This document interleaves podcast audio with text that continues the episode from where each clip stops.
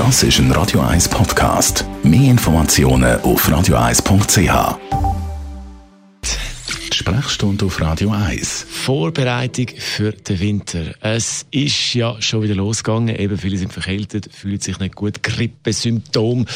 Was machen, dass einem eben nicht verwünscht? Merlin Guggenheim, wie kann man da vorbeugen? Wir sind ein bisschen spät für die ganz klassischen Vorbereitungen, die einen ein bisschen resistenter machen gegen die typischen äh, gesundheitlichen Probleme, Pfnüssel, Grippe und so weiter. Aber es ist, es ist nicht ganz zu spät. Das ist so ein bisschen ähm, Wechseltemperaturen, also Saunieren ist der Klassiker.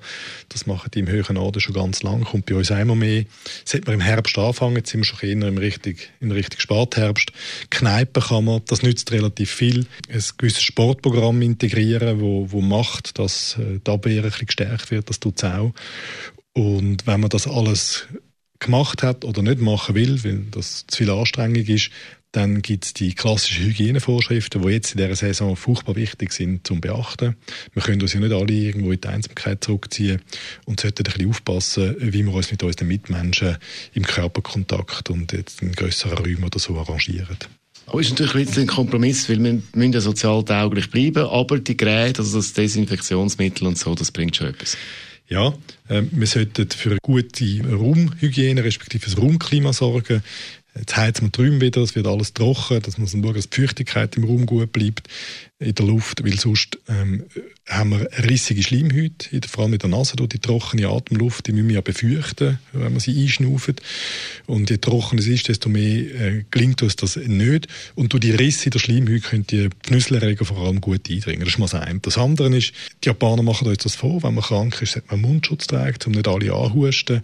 Die Frage ist, ob man in Meetings alle Leute muss per Begrüßen. Die Frage ist, ob man ähm, allen muss Küsse geben, die man nicht kennt. Das sind so Sachen, die jetzt in dieser Zeit so ein bisschen bedenkenswert sind. Und der Desinfektionsspender, jetzt, wenn man so ein bisschen im Tram, im Zug oder irgendwo äh, Tastaturen braucht, die andere Leute auch brauchen, oder Türgriffe oder so, die Desinfektionsflaschen ist sicher eine gute Investition.